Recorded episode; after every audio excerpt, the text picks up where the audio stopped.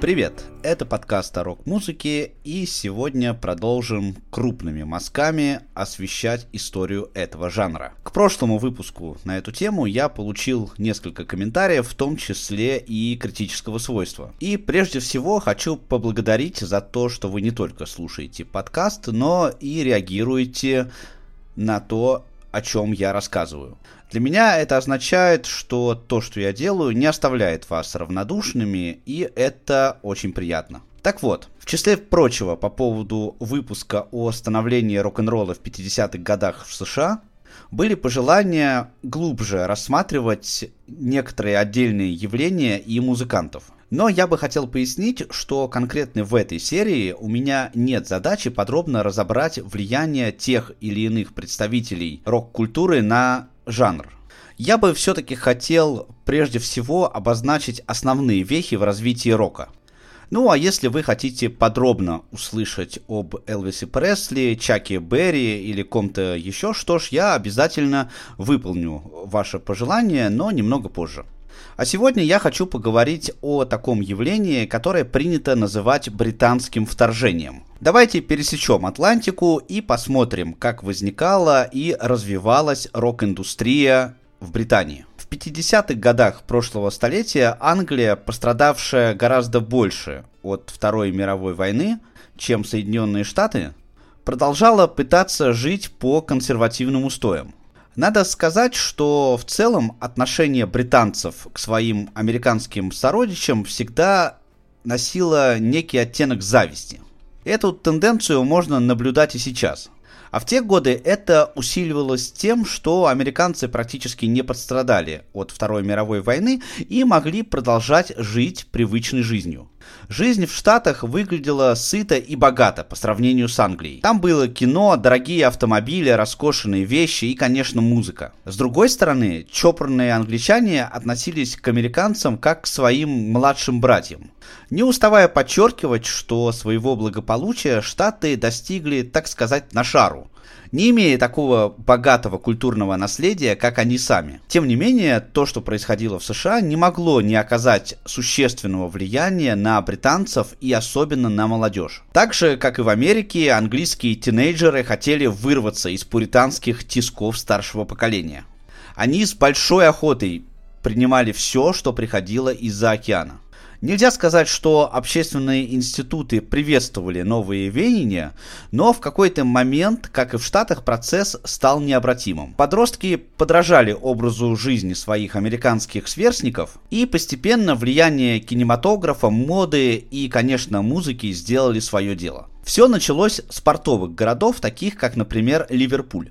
Моряки привозили в Англию записи рок-н-ролльных кумиров, и зажигательные ритмы очень быстро распространились по всему Туманному Альбиону. Затем, во второй половине 50-х, и сами американские звезды начали посещать Англию с гастролями. Правда, справедливости ради надо заметить, что в основном те, чья слава отгремела на родине. Билл Хейли, Джерри Ли Льюис, Эдди Кокран. Все они начали объявляться на английских сценах после 1957 года, когда на родине их уже вытеснили Элвис Пресли, Чак Берри и другие. Поначалу многие музыкальные светила заявляли, что рок-н-ролл не приживется в Англии. Слишком разный темперамент. Однако скоро стало понятно, что это заблуждение. Многие события напоминали то, как это было в Штатах. Так, например, когда картина Blackboard Jungle добралась до английского проката, во время звучания песни Rock Around the Clock, так же как и в Америке, английские подростки вскакивали и танцевали между рядами кресел. Важным фактором для становления рок-культуры в Британии было и то, что здесь эта музыка не имела такого ярко-расового контекста, как в Штатах. Музыкальная негритянская культура первой половины 20 века, которая стала основой для возникновения рок-н-ролла, на другой стороне Атлантики осталась практически незамеченной. Английские обыватели практически ничего не знали о госпеле или ритм-блюзе в исконном значении этих понятий. Но рок-н-ролл завоевал их сердца всерьез и надолго. Разумеется, с появлением рок-н-ролла в Англии и на британских островах среди молодежи появилось огромное количество тех, кто хотел эту музыку не только слушать, но и исполнять. Однако экономическая ситуация здесь была намного хуже, и даже достать самую обычную акустическую гитару было непросто, не говоря уже о прочих инструментах. Это обстоятельство стало толчком для появления и развития скифла – стиля, базирующегося на рок-н-ролле, но за неимением инструментов скифл группы использовали различные подручные средства, способные извлекать звуки. Пустые бочки и чемоданы, стиральные доски, расчески, обернутые бумагой и многое другое. Основой, конечно, все равно была акустическая гитара. Скифл позволял десяткам тысяч британских подростков выражать себя в музыке. Эти коллективы появлялись практически в каждой школе. Джон Леннон и Пол Маккартни тоже начинали со скифла. Несмотря на известную примитивность, скифл-музыканты достигали и определенных вершин. Можно, например, выделить шотландского гитариста Лони Донигана, который пропагандировал скифл и добился довольно высокой популярности.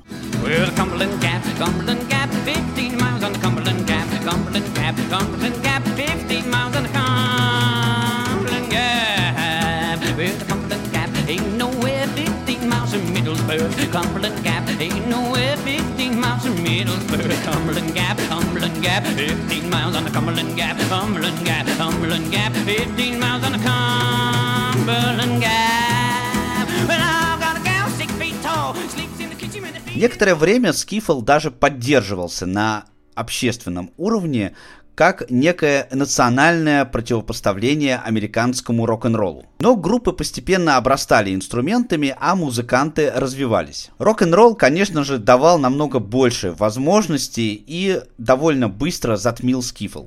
В начале 60-х никто всерьез уже и не вспоминал об этой самобытной странице британской музыкальной истории.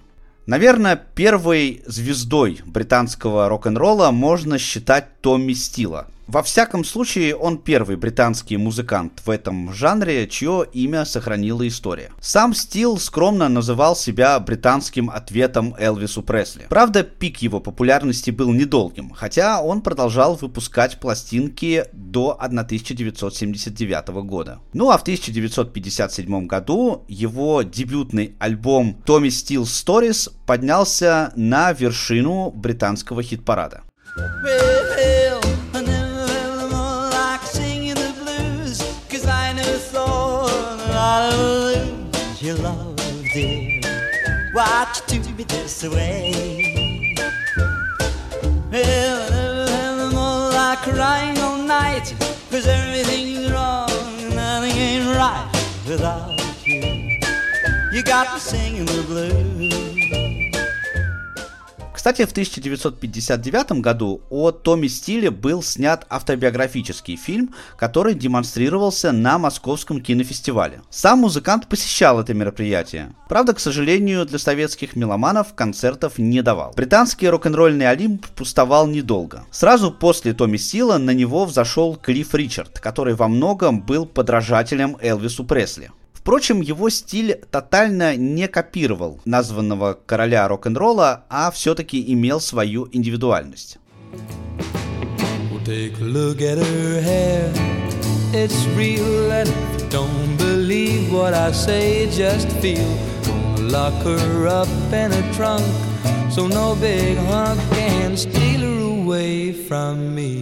Got myself a crime.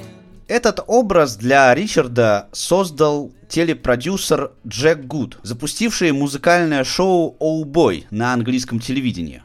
В нем он хотел реализовать концепцию театрализованного рок-н-ролла. Программа быстро стала популярной у английской молодежи и познакомила публику с большим количеством британских музыкантов.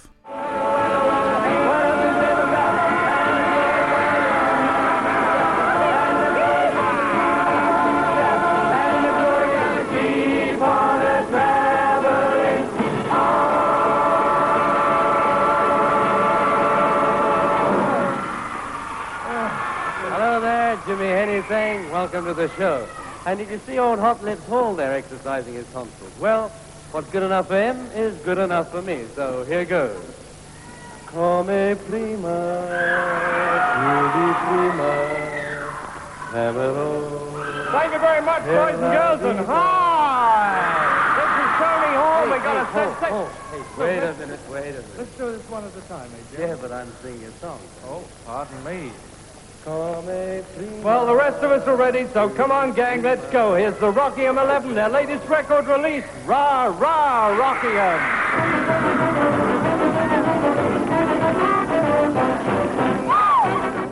Практически сразу наметились и существенные отличия британского подхода. Так, если, например, в Штатах основными рок-величинами были сольные исполнители, использующие аккомпанирующий состав, то здесь музыканты чаще объединялись в группы. Одной из первых популярных команд была группа The Shadows, которая изначально аккомпанировала Клиффу Ричарду, а в 60-м году начала выступать самостоятельно.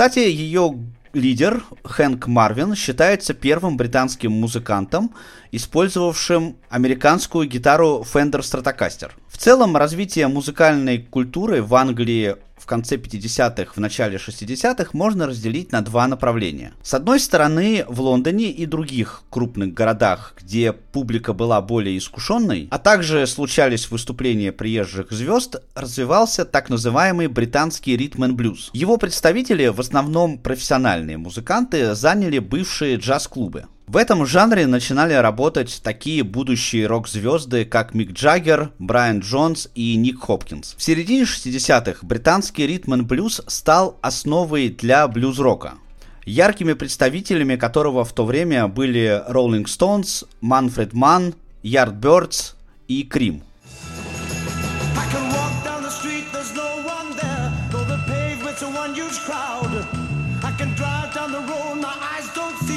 my mind cry out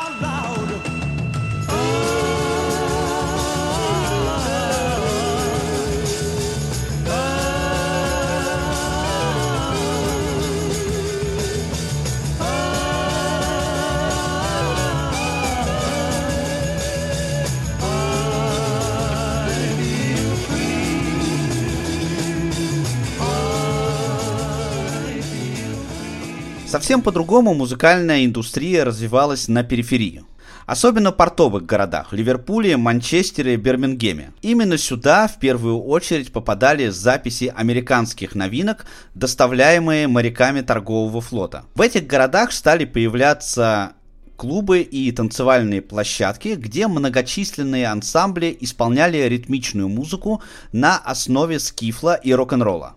Этот жанр стал весьма популярен у местной молодежи и получил название Big Beat. Сосредоточением бит-групп стал Ливерпуль. К концу 50-х в городе насчитывалось около 350 таких коллективов, множество клубов, специализирующихся на бит-музыке, в том числе и легендарный Cavern Club, и даже собственное печатное издание, освещающее новости бит-сцены. В 1961 году эта газета, она называлась Mersey Beat, провела независимое исследование, в ходе которого выявила самую популярную бит-команду города – Угадайте с одного раза, как называлась эта группа.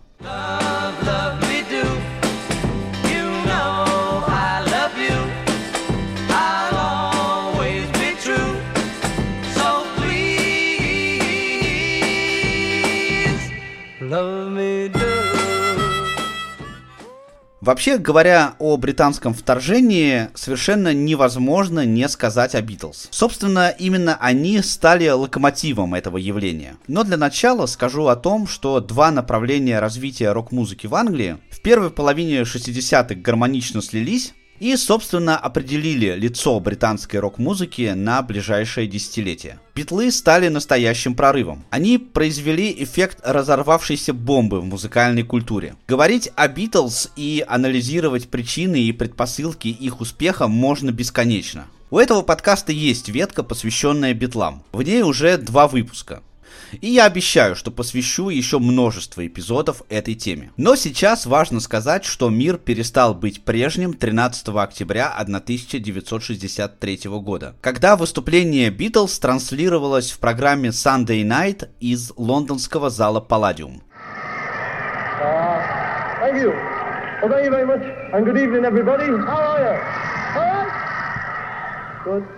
Uh, all right, okay. Yeah, all right, see. Um, you see, now the thing is, hang on, the thing is, at this, at this point, we normally have a joke, you see, but he didn't think, you didn't think of one, did? He didn't think, well, I'm sorry about that. No, he didn't think of one, so we just better do a record that we did, pardon? A record we did. Jacko's here! Jacko's here. Hey, shut up, I can't hear what I'm saying. We'd like to do a record that we recorded just before Cruzy. I hope you like it. It's called All My Loving.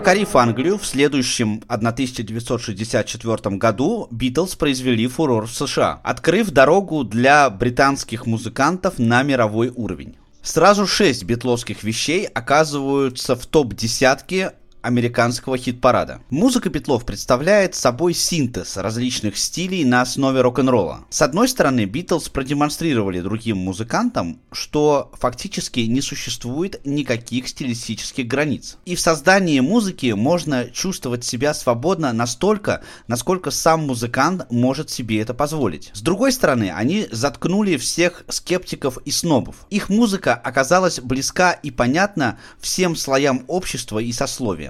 И общество обратило внимание и на другие группы и исполнителей.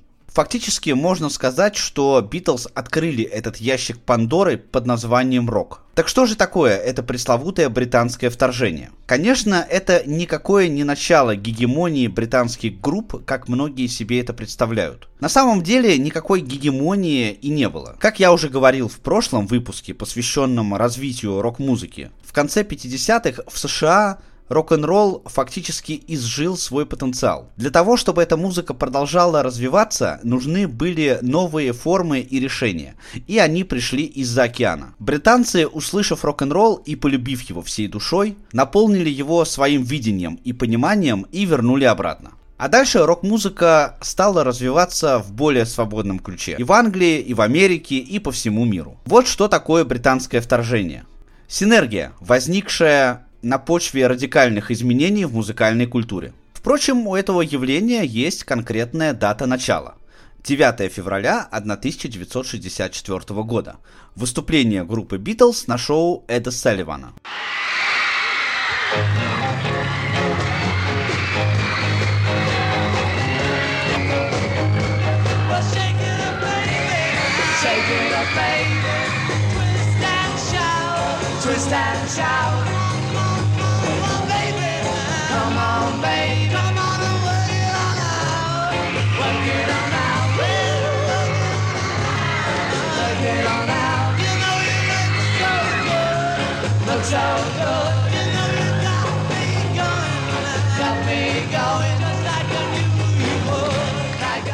В этот день стало окончательно ясно, что англичане не просто исполняют музыку, придуманную американцами. С этого момента они равнозначные ее создатели. Однако о превосходстве британской рок-музыки над американской говорить не приходится. Можно долго рассуждать на тему того, кто является реальным законодателем мод и двигателем жанра. Но нельзя не признать, что только в Штатах и нигде больше могут упаковать любое явление в обертку настоящего успеха. Так было с битлами.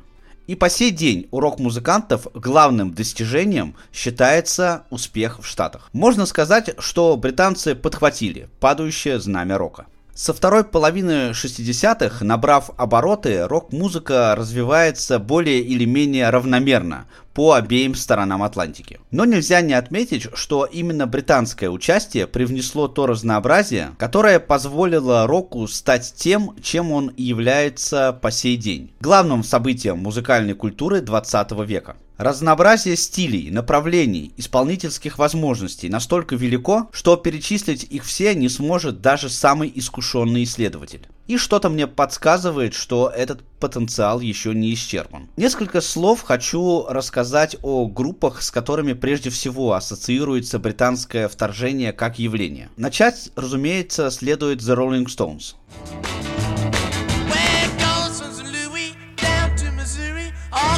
City looks so, pretty. You'll see Amarillo and Gallup, New Mexico, Flagstaff, Arizona.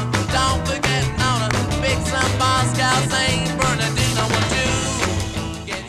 Наверное, это единственная группа в 60-х, а может и вообще, которая может соревноваться с Битлз по степени своего влияния на развитие рок-музыки. Впрочем, роллингов в некотором смысле даже можно считать антагонистами Битлз. В отличие от мелодичных ливерпульцев, эта лондонская команда всегда делала упор на ритм, напор и резкий гитарный саунд. Bury my body, Lord, I don't care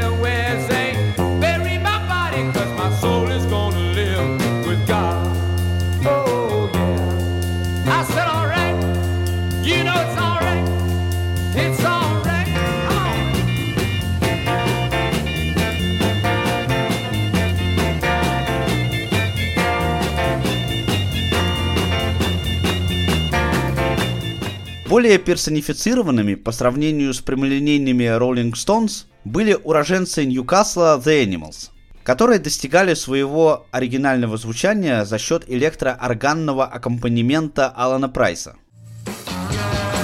You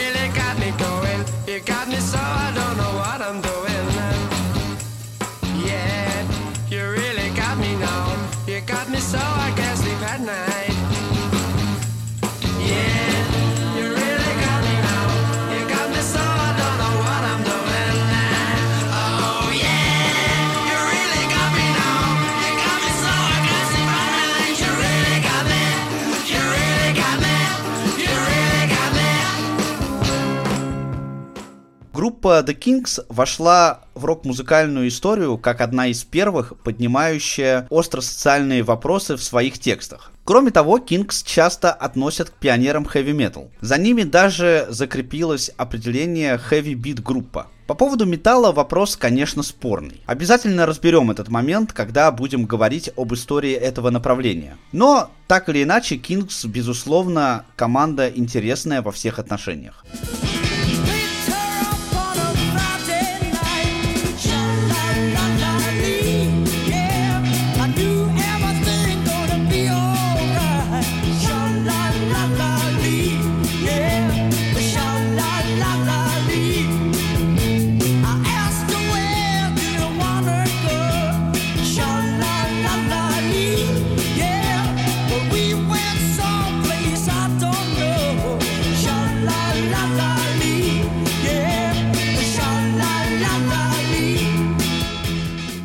Small Faces от большой части были ориентированы на музыку в стиле соул.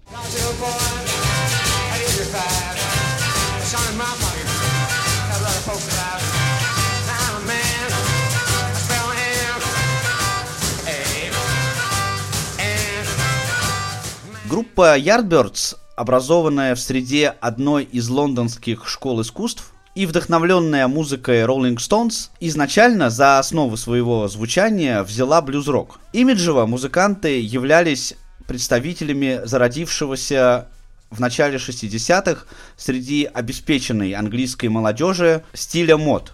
Название происходит от слова «модерн». Группа Yardbirds стала стартовой площадкой для таких легендарных гитаристов, как Эрик Клэптон, Джефф Бек и Джейми Пейдж. People try us down. Talking about my generation. Just because we get around. Talking about my generation. Things they do look awful. Talking about my generation. I hope I die before I get old.